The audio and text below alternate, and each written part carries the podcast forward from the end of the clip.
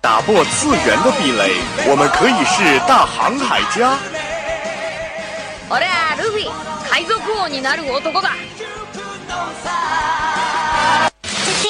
搜罗萌妹子和萝莉，妈妈再也不用担心我的学习。うるさいうるさいうるさいうるさい！来自大陆、日本、欧美、全世界的 ANG News， 让你的耳朵根本停不下来。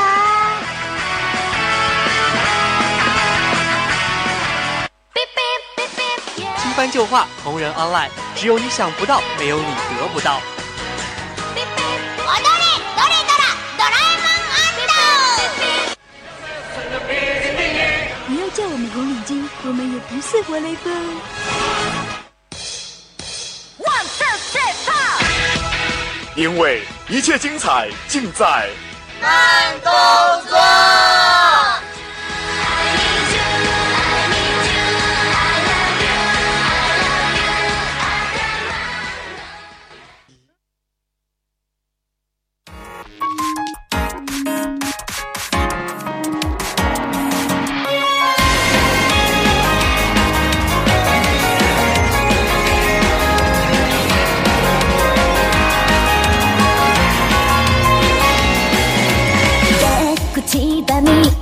好了，各位听众，又到了北京时间的二十点四十分，这一节是每周五与你不见不散的慢动作，我是主播沈哲。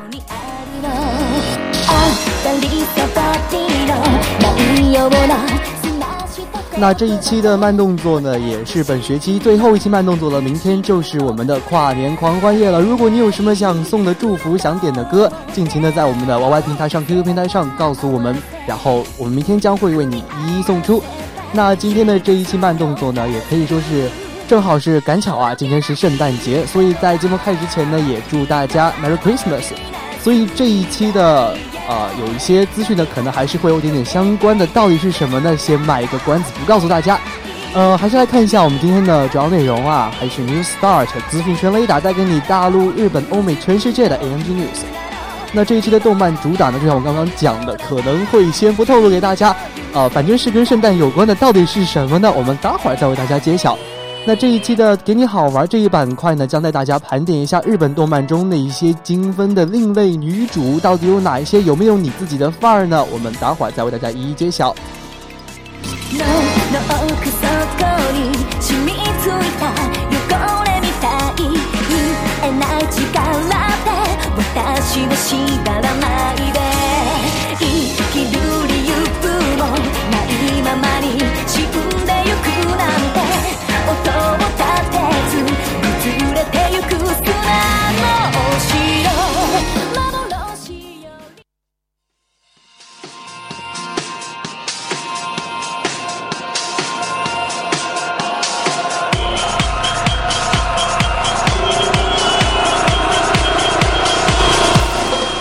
下面就进入今天的第一个板块 New Start。首先来看一下我们的第一条资讯啊，花牌情缘推出新番外，银泽老师结婚。由墨次游记绘制的人气漫画《花牌情缘》全新番外刊登在十二月二十二号发售的结婚情报杂志《Zacky》的别册当中，共计有二十页，描绘的是英泽老师为结婚做准备的一个故事啊。那英泽老师呢是主人公千早所在的一个瑞泽高中的一个劲敌，就是富士富士崎高中的一个顾问。他性格呢可以说是非常的冷酷，人称是鬼顾问。本身呢也是水平非常高强的一个选手。呃，因为这个耀眼美貌啊，拥有很多很多的粉丝。那在这一次的番外漫画中呢，他宣布自己要结婚的时候，引发了非常大的一个骚动啊。那到底谁能够征服这样的一个女强人呢？这一次刊登的番外 TV，“ 结婚准备不发愁 book”，除了展示了正片中没有写明的英泽老师的结婚对象之外呢，大家还能看到求婚画面和英泽老师美美的一个婚纱照哦。当然了，还有结婚典礼当天的一个热闹的情景，以及明明做好了万全的一个准备的英泽老师，却因为被各种从天而降的意外折磨的心力交瘁的样子，想想就觉得非常的有意思。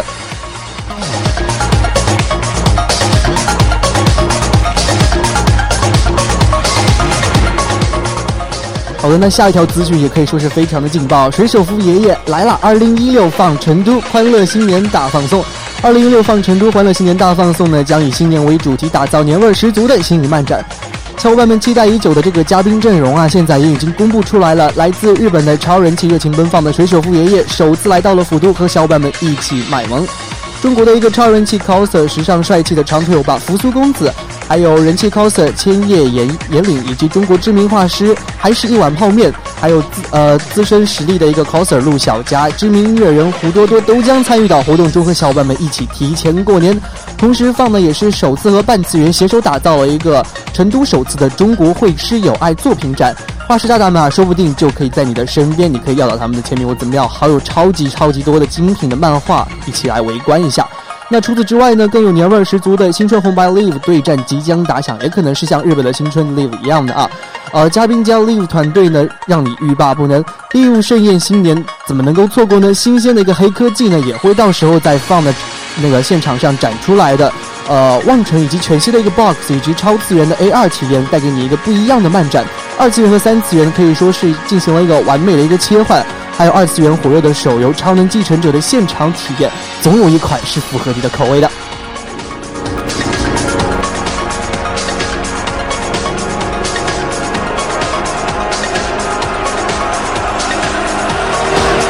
好了，下面来看一下今天的最后一条资讯：《十万个冷笑话》第三季定档，应观众期待，哪吒即将回归。呃，时隔一年啊，超人气爆笑连载动画《十万个冷笑话》第三季强势定档十二月三十一号再度回归了。那今日呢，该系列的剧集发布也是发布了一个定档的海报。海报中呢，萝莉脸肌肉身的金刚芭比少女哪吒背向观众，并亲手撕扯肌肉外衣，露出隐约可见的一个美背啊。那作为原创的国产漫画改编的连载动画呢，自二零一二二零一二年播出以来呢，这个《十万个冷笑话》便备受大家的追捧了。超过十七亿次的观看量啊，可以说单集的点击量呢也是每集均在九千万左右。十万个冷笑话呢也是成为了国产动漫领域当之无愧的现象级的 IP。而在一个剧中的经典的一个恶搞和吐槽，也是在网络上二次发酵，成为现象级的网络热词，比如这个百分百空手接白刃啊、括弧笑等等等等。那十万个冷笑话当中的一些经典元素呢，也是为年轻人日常生活注入了一支二次元兴奋剂。第三季呢，可以说是依旧看点十足，笑料不断。以哪吒为首的众角色也将悉数回归。那除此之外呢，新剧集中恶搞和吐槽的成分丝毫不减，充分满足年轻观众的一个求新求异的一个心理诉求。就让我们拭目以待吧。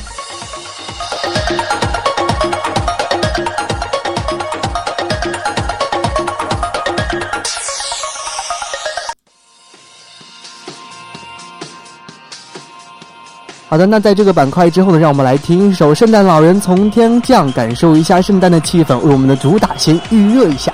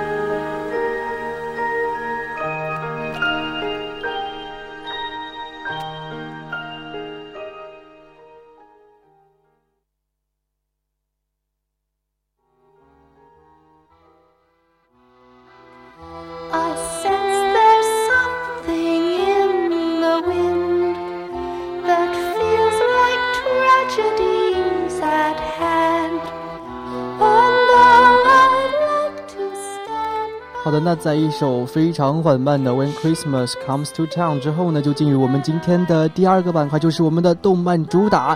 来看一下啊，呃，其实不知道在大家想象中，这个圣诞节到底是什么样子的？可能是满世界都是银装素裹的样子，然后街道和家中呢也会有一些精心装置过的一些圣诞树，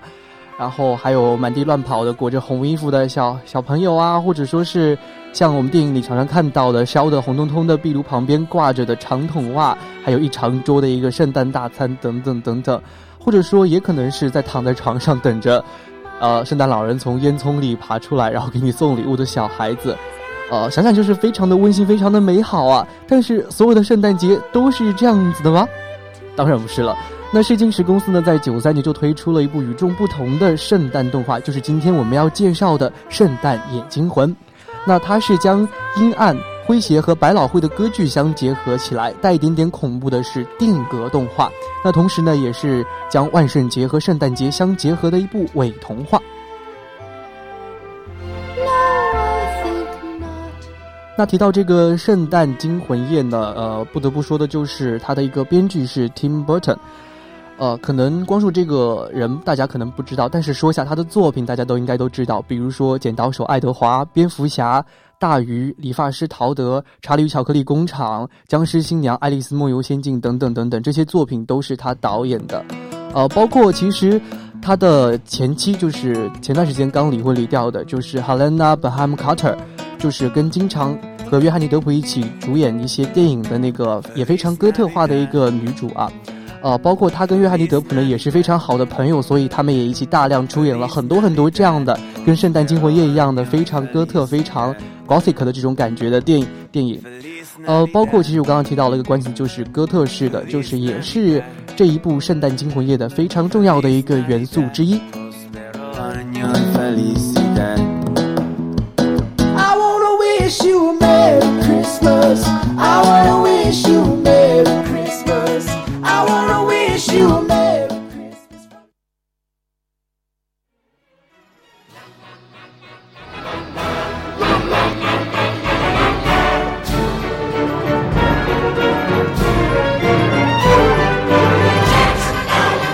wanna wish you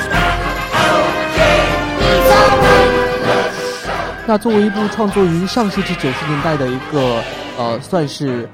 定格动画吧，那和那些可能说非常华丽的掉华丽的掉渣的那种 CG，也没有说它有特别深刻、非常伟大的一些内涵。那这部动画的美真的都是摆拍的电影呢，更像是一部凝结了 Tim Burton 思想和精神的一个自娱之作。刚才提到了这个定格动画的话，它是每一帧都需要你摆好位置，然后去拍摄它的，所以它在前期是下了很大很大的功夫的。那影片讲述的呢，也是在万圣节城，但是感觉非常厌倦的每年吓小朋友的南瓜王杰克误入圣诞节城的这么一个故事。然后呢，他被在那里的一个欢乐气氛所感染，而决定带着手下的一些 monsters 啊，然后去欢度圣诞节的一个童话故事。当然了，我用到的是这个童话故事啊。如果你觉得那些非常恶心和恐怖的场面，也可以称作是童话故事的话。那整个电影呢，一段开篇的时候就有一段三分钟的一个群魔乱舞，就可以充分体现了 Tim Burton 的那一种天马行空的一个想象力，各种造型独特又算不上恐怖的一个怪物，配合一个低沉非常优美的一个呃歌剧式的唱腔，就瞬间吸引了很多很多的影迷。而观看完整片之后呢，我们可以不难发现啊，这不单单是一部动画电影，也是对生活一个隐喻、对命运嘲弄的一部艺术品。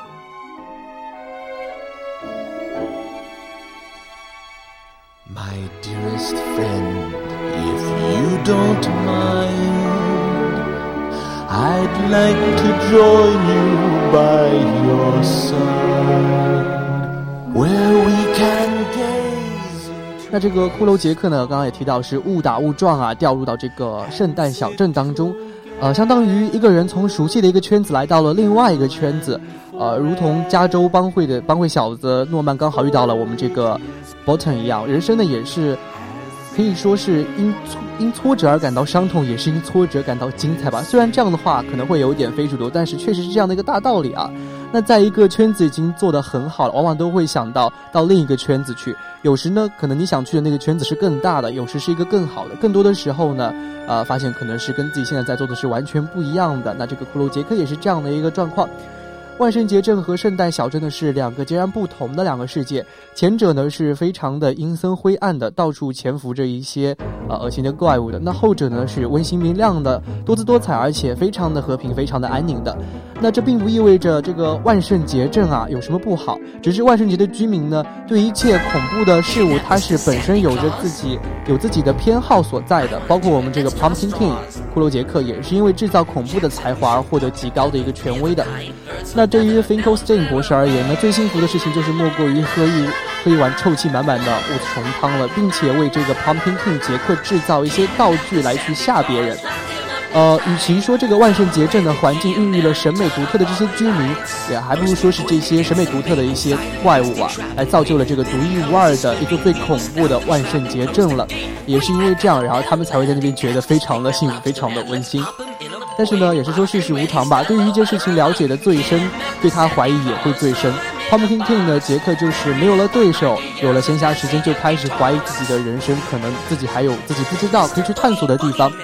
呃，当他在这个刚开始的这个万圣节盛宴高潮独自一个人悄然离去的时候，在这个暗夜森林中等待，如果他没有遇到这个圣诞小镇的话，他肯定也会迟早遇到什么圣情人节小镇啊、新年小镇等等等等的。所以，当杰克回到这个万圣节镇，打算做一回圣诞老人的时候，他也是由衷的宣传这种温情的快乐。而这些小镇的居民呢，也都认为他是借着这个温情的表象来遮盖更大的恐怖。所以在他们后期准备的圣诞礼盒里，也装着前所未见的一些非常恶心、非常吓人的怪物，也为此感到欣喜不已。那甚至啊，一直挚爱着他的姑娘 Sally 也是认为他是在犯一个巨大的错误，从而决心来破坏他。呃，可以说世间最悲哀的事情，莫过于自己深爱你的人一心一意想要阻挠你的努力，并且真心诚意的认为他做的是对的，你的坚持呢，只是一种冲动的一时表现出来的错误而已。那不过 Sally 没别是对的啊，因为片中的杰克自始至终没有表示过对恐怖和刺激的一个厌倦，他对圣圣诞小镇的温馨的向往呢，与其说是他的价值观的彻底的改变，更像是偶然为之的一种尝鲜吧，算是。而把这种偶然为之的尝鲜呢，把它玩大发了，何尝又不是一种刺激、一种更恐怖的体验呢？呃，所以穿着圣诞礼服的这个 Pumpkin King 和 Flash King 博士制造制造的一个仿真的骷髅尼鲁拉雪橇，真诚的拙劣也是让人忍俊不禁。那来自万圣节这毛骨悚然的礼物呢，毫无疑问的成为了吓坏圣诞小镇人们的这种非常巨大的恐惧的来源了。对于围在水晶池旁观看这一切发生的万圣节居民来说呢，也就像他们万圣节的该做的事情一样，因为万圣节嘛，他们就想去 trick or treat，就是呃吓到别人就好了。所以他们没有想到，在圣诞节也是这样的一个效果之后，会有这样的情况发生。呃，可能说是他们自己感到吓到别人、惊吓到别人之后，这样的感觉是幸福的。所以就是有点像基地组织对于美国的恐怖袭击，分明是中日友好、自以为是的这种友好交流而已。Would you like to see something strange? Come with us and you will see. This our town of Halloween. This is Halloween, this is Halloween. Pumpkin scream in the dead of night. This is Halloween. 刚刚提到了，就是杰克呢是从一个圈子到了另一个圈子，所以价值观的不同可以产生多大的鸿沟和力量的。呃，历史教科书讲过，让两个超级大国打几十年冷战，几几乎是不成问题的。呃，所以在没有跨过这道鸿沟之前呢，杰克自作聪明的，呃，在努力这些什么做圣诞礼物啊，然后让别人帮他帮一些忙什么样，所以注定是要失败的。类似于这样的经历呢，试图在自己的成长经验说服自己叛逆期的儿子的父母也会遇到这样的情况，就是努力之后还会失败。任何尝试过努力改变自己和人生的人们都会遇到。Sally 同样会遇到，就是刚刚提到那个喜欢杰克的那个呃，算是会灰姑娘吧，算是是真正的意义上的灰姑娘。那这个 Sally 毫无疑问的也是，嗯、打从心底的非常相信 Jack，呃，这个也算是这一部电影里面的贯穿整体的一条爱情线吧。包括其实，在筹备圣诞礼物的时候，Sally 也是试图劝阻 Jack。有过一段对话是这样子的：Sally 说，You don't like yourself, Jack, not at all。然后杰克就说了，Isn't that wonderful? Couldn't be more wonderful。然后三个又说了，But you are the pumpkin king。他就说嘛，你就是这个呃，就是僵尸呃，不是不是。骷髅之王就是僵尸，呃，骷髅杰克就是南瓜之王。对你为什么要这样否定自己呢？然后杰克就很失望，他说 Not anymore，他想要变成 Santa，他想要变成圣诞老人了。那其实我觉得这一部分的话，可能导演在边上安排的潜台词就是 Yes you are and you will be，你就一直会是自己的 Pumpkin King，而不是这个圣诞老人。那刚也提到了，贯穿整部剧的它其实有一条是爱情的这个线，呃，因为其实如果之前讲到的都是杰克一个人在那边体验到自己的成功，然后体验到自己的一些发现有一个新的大陆想去尝试之后，然后身边有这样一个女，呃，不算是女生吧，算是一个也是一个女性的 monster 想去呃阻挠他或怎么样的，也算是一条贯穿贯穿整部电影的一条爱情的线。In this place we call home, everyone hail to the pumpkin song.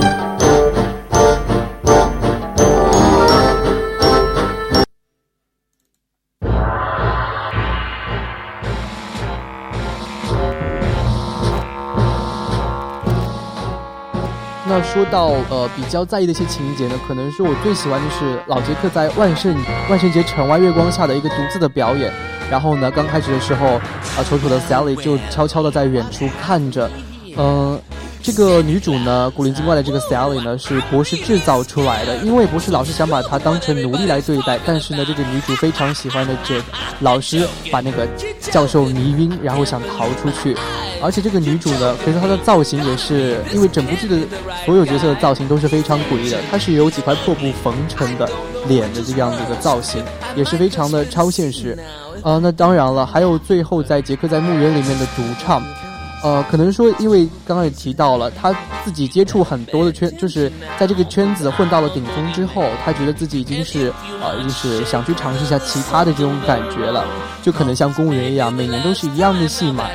呃，所以他不知道自己圣诞老人会不会也会厌烦，也会有这种疯狂的想法。嗯，其实在这个电影当中，我还看到的就是，想要真正的只做自己的话，好像还真需要一点勇气和毅力，同时还需要一点点的耐心。I might just cook a special batch of snake and spider stew. And don't you know the one thing that would make it work so nice? A roly-poly Santa Claus to add a little spice. Whoa, yeah! Whoa! Oh yeah! I'm the Oogie Boogie Man. Release me now, or you must face the dire consequences. The children are expecting me. 那再从整体来讲的话，整个故事的情节也是非常简单、非常直接的，没有一些呃阴云密布，也没有一些逆转的桥段。每个人在看到这些怪物准备圣诞礼物的时候，都知道故事的结局是其他人会被吓到。那因此说，这是一部比较典型的过程注重于结果的一部电影，因为它最吸引人的地方就是比较浓郁的一个哥特气氛了，就我刚刚提到的 Gothic，呃，让人大吸凉气的一个黑色幽默，以及它无处不在的一个百老汇的歌剧的唱腔，以及 Tim Burton 想要表现的一种能够引起自身共鸣的一个绅士经历。那开篇的一个看似非常完美的万圣节过后呢，呃，就是。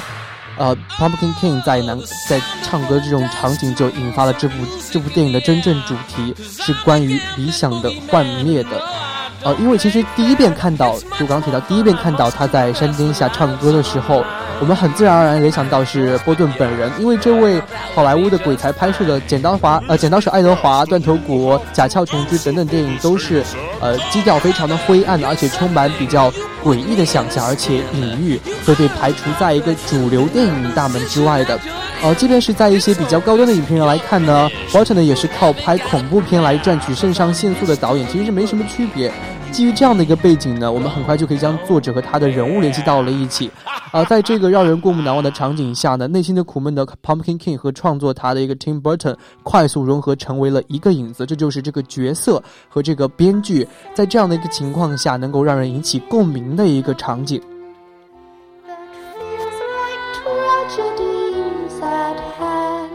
那在第二遍看到这个场景的时候呢，突然也也会想起自己的以前的一些遭遇啊，因为自己之前可能脾气比较火爆吧，被同学们当成异类，所以，呃，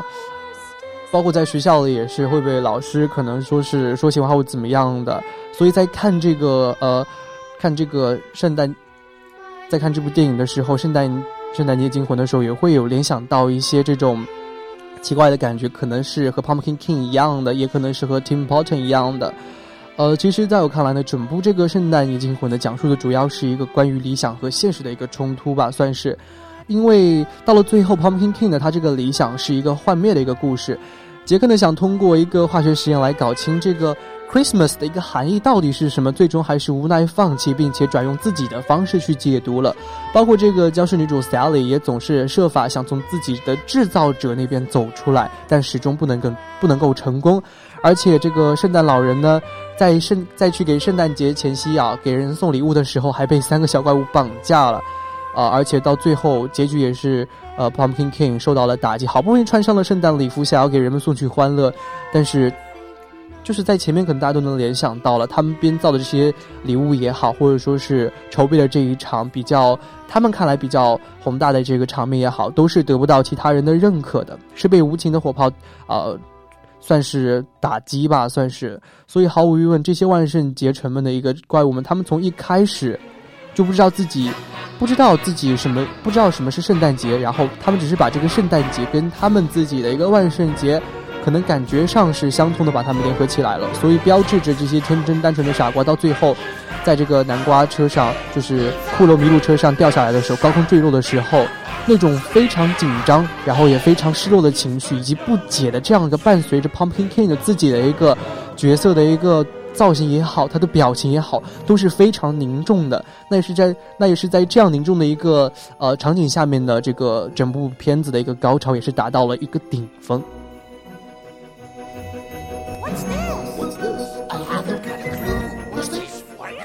那当这个 Pumpkin King 落在圣母雕像怀里呢，呃，再次开始唱起了他刚开始唱的非常寂寞的歌。那这一次呢，他终于也是觉醒了，认清自己到底是应该做什么，知道自己的属呃自己的。呃，属于自己的是什么？自己的宿命是什么？所以这个阴森恐怖的万圣节城呢，回想起来，在自己看来还是非常美好的，就是把那些 Christmas 城的一些抛在了脑后。所以 Pumpkin King 只想尽快回到家的怀抱，而且他也是救出了惨遭魔掌的一个圣诞老人，以及将剩下的烂摊子都一一甩给了这个快乐的胖子。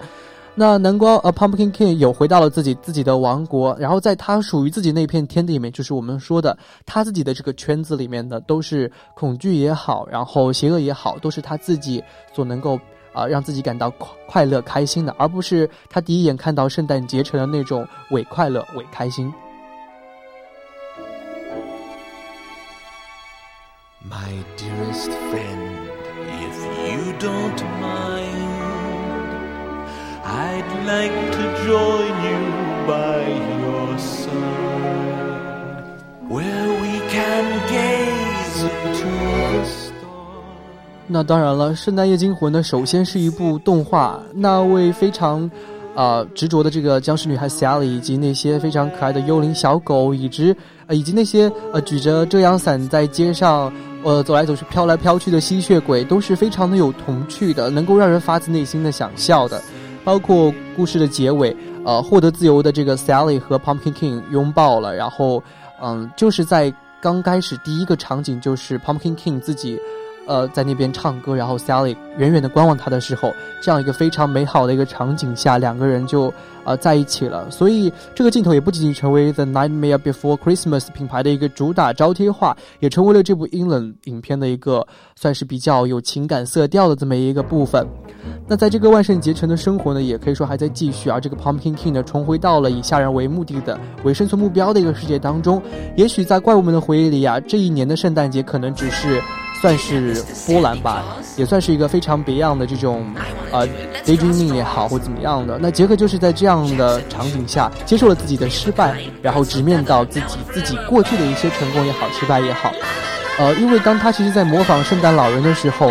嗯。就是他坐在那个骷髅麋鹿上，飞着，踩着棺材在天上飞的时候，万圣节城的梦想已经实现了。他们已经完成了自己想要的，就是以他们自己的方式来过一回圣诞节这样的一个情境。呃，所以有时候啊，追求理想的过程比我们最终的结果可能是更值得享受的。如果你所在的是一个梦想如意、比较幻灭的世界呢，这一点就会变得更加的重要了。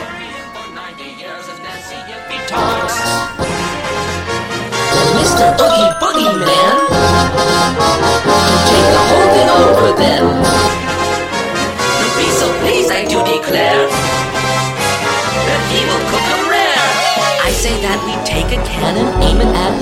那整整体来说呢，这一部《圣诞节惊魂》，包括其实还有很多其他作品，在十年之后推出的啊，《僵尸新娘》，以及包括还有后面其他类似的作品，呃，《鬼妈妈》。然后怪怪兽屋等等等等这些恐怖电影，他们都是一样的。虽然他们的风格可能是不被很多人接受，但是它的一些制作都是非常的精美，也也是有自己所叙想叙述的一些内涵在里面的。嗯，那可以说今天推荐这部动画片呢，算是伪动画吧，刚刚伪童话类的动画片，也是希望大家能够回去好好看一下，可能带给你的是不一样的体验。那在这个板块主打的最后呢，让我们。来听一下这部动漫一直为人称道的一个经典插曲《This Is Halloween》，好好享受这份阴暗吧。is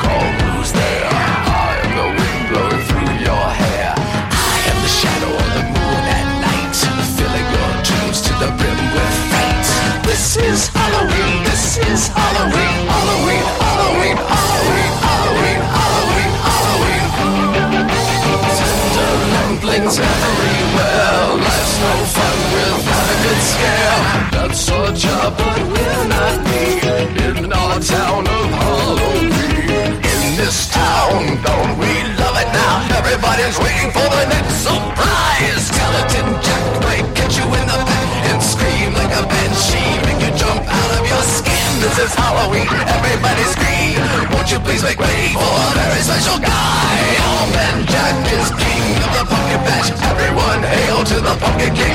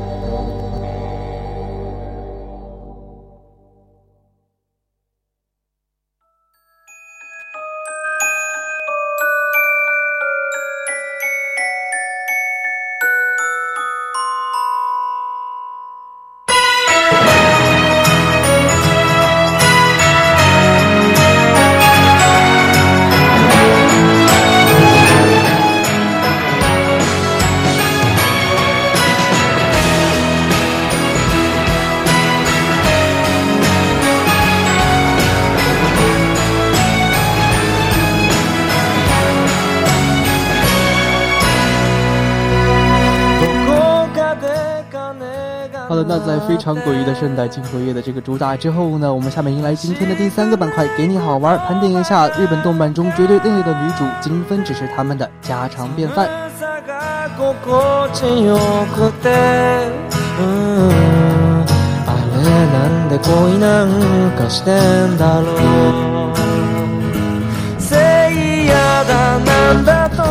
那其实是圣诞节嘛，本来盘点的圣诞老人其实是再合适不过的了，但是后来啊，我们小编发现，动漫里呢有特点的圣诞老人呢，全都跑到真人电影里去了。他们尽管呢还是有着红衣服和大白胡子，但是好像在鬼畜和黑化的道路上呢，也是一去不复返了。而且更悲哀的是，其实日本动漫里的女主角啊，也是在这个鬼畜和黑化的道路上越走越远。那其实说到。呃，日本动漫中的女主角通常给人的感觉就是要非常的亚萨西，非常的卡哇伊，或者是有点点萌之之之类的。但是呢，总是有这么一两个女主角啊，要反其道而行之。她们的属性呢，可能是病娇，可能是电波的，有的还是身体都不全的。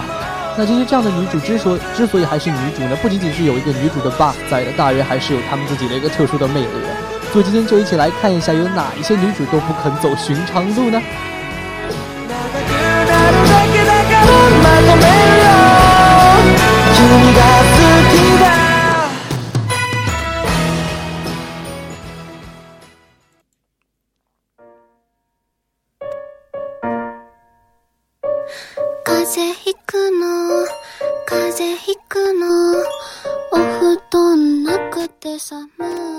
那第一个精分的女主呢，就是电波女青春男的女主藤和 a l 了。呃，故事的主角呢是将青春点数分配到自己的行动和相关事情上的少年丹羽真，以及把被子卷在身上自称是外星人的电波女藤和 a l i o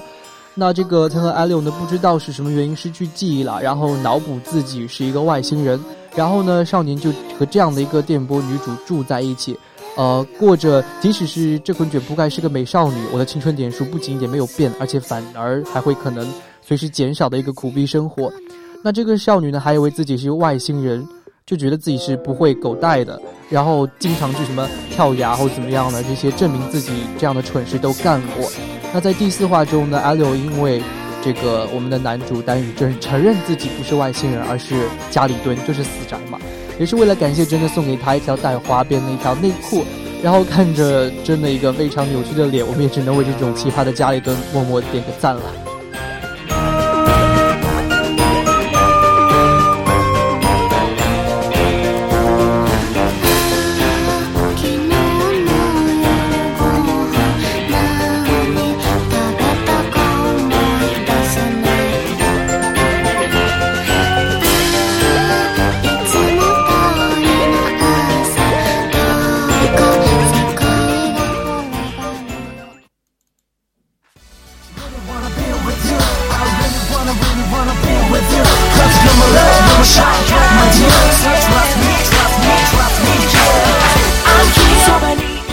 那随着这个 BGM 切换，大家不难猜到，就是也是算是今年暑期，呃，也是最近比较好看的，就是之前我们也提到过的翻曲，除了《野良神》之外的另外一部，就是《无头骑士异闻录》的女主角塞尔迪·史特·史特鲁尔森了。呃，那其实还是要吐槽一下这个《无头骑士异闻录》的这个 Trust Me 啊，因为在 B 站上每次开弹幕听这首歌的时候，每次当他这个。啊，松下优也唱到 Trust Me 的时候，总有人在空耳说插死迷、戳死迷、戳死迷之类的，所以分分钟跳戏。嗯，好了，这个是题外话。那我们还是回到这个无头骑士异闻录。那这部作品的作者呢，成田大叔算是腐男一枚吧，所以里面根本就没有正常的女性的出现。呃，当然正常的男性也是没有的啦，不是妖刀就是腐女，不是跟踪狂就是变态。那作为女主的这个塞尔提呢？反正算是比较正义、善良、温和的，在某种意义上来看啊，还是很正常的。当然了，这是在她颈部以上存在着正常部分的前提下来讲。那传说呢，她本是抱着头驾着无头马执行类似于死死神职责职责的一个妖精，但是又后来呢，那脑袋被偷走了，是不是？Excuse me，被偷走了是吗？所以他才戴着安全帽式的头盔。不得不说呢，这姑娘心眼还真的挺大的，就是真的缺心眼，因为没有头都活得那么坦然。光这一点，我们就不得不佩服这个精分的女主了。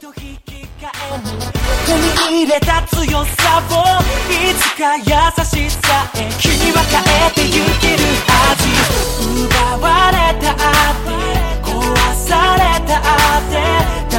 事なのは君らしくいること。たとえ世界が恋終わるとしても Trust me 繋ぐ手を離さないから。My dear 偽りのない Trust me 未来へ歩き出そう。そう君のために僕がいるんだ。I'm here そばに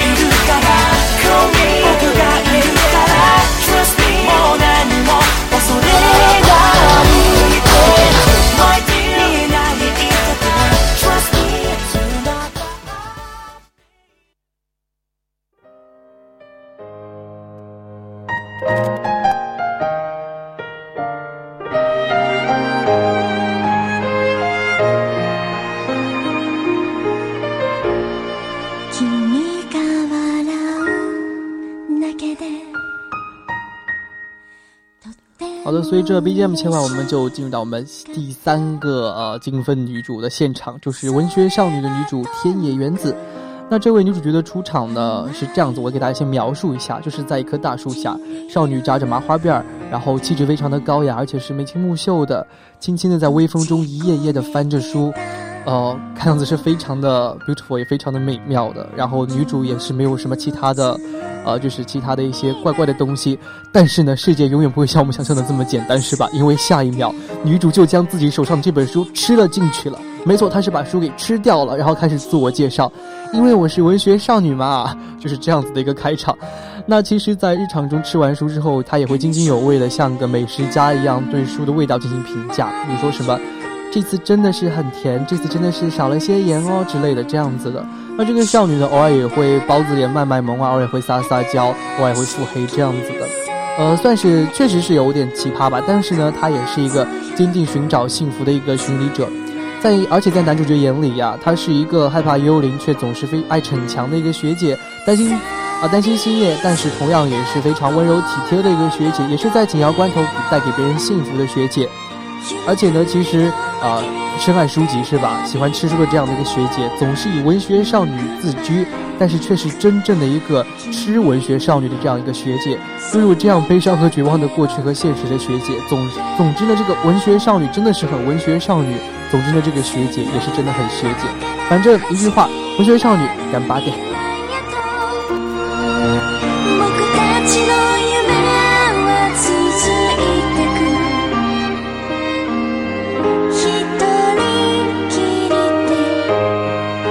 Did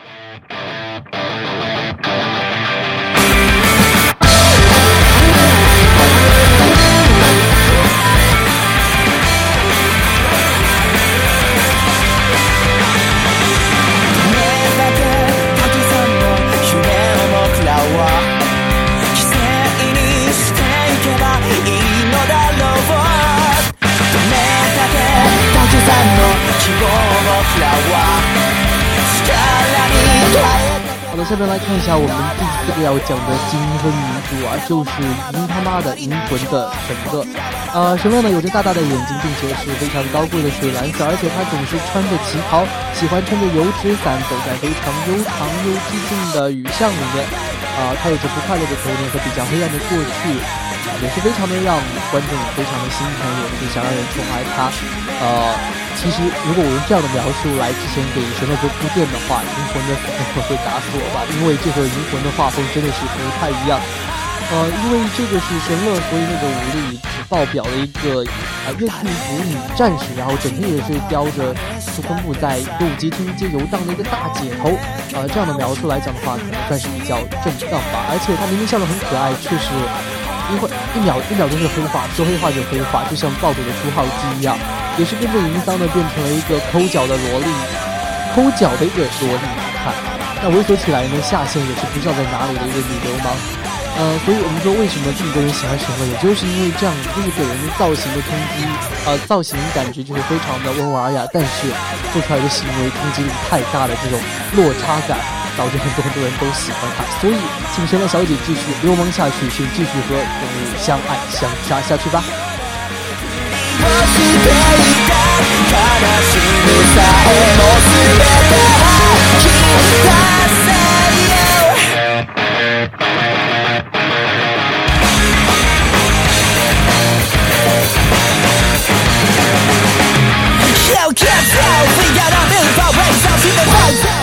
那时间有限呢，我们盘点的也只有这四个金分女主，其实还有很多很多，比如说《该物面小埋》啊，啊，《监狱学人》啊，《没有黄道你的无聊世界》等等等等，很多很多新番的一些女主都是这样子今天的，我们可以自己去发现。如果你有什么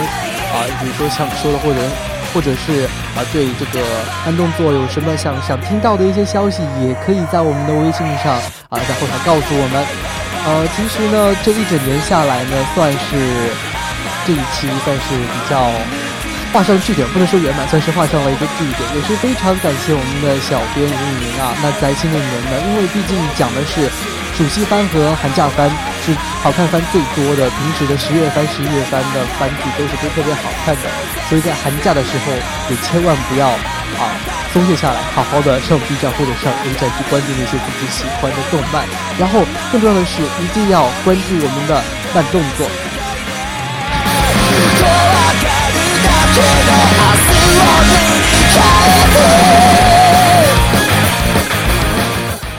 那在节目的最后呢，感谢一下我们的小编胡雨明，然后我也是代替我们电台的全部的成员啊，因为今天算是明天快点点歌的话，今天就是最后一期，呃，就是专题类节目了，跟大家说一声 Merry Christmas。呃，其实我一开始想的是用日语来说的，就是 Merry Christmas，OK，就是这样，希望大家开心。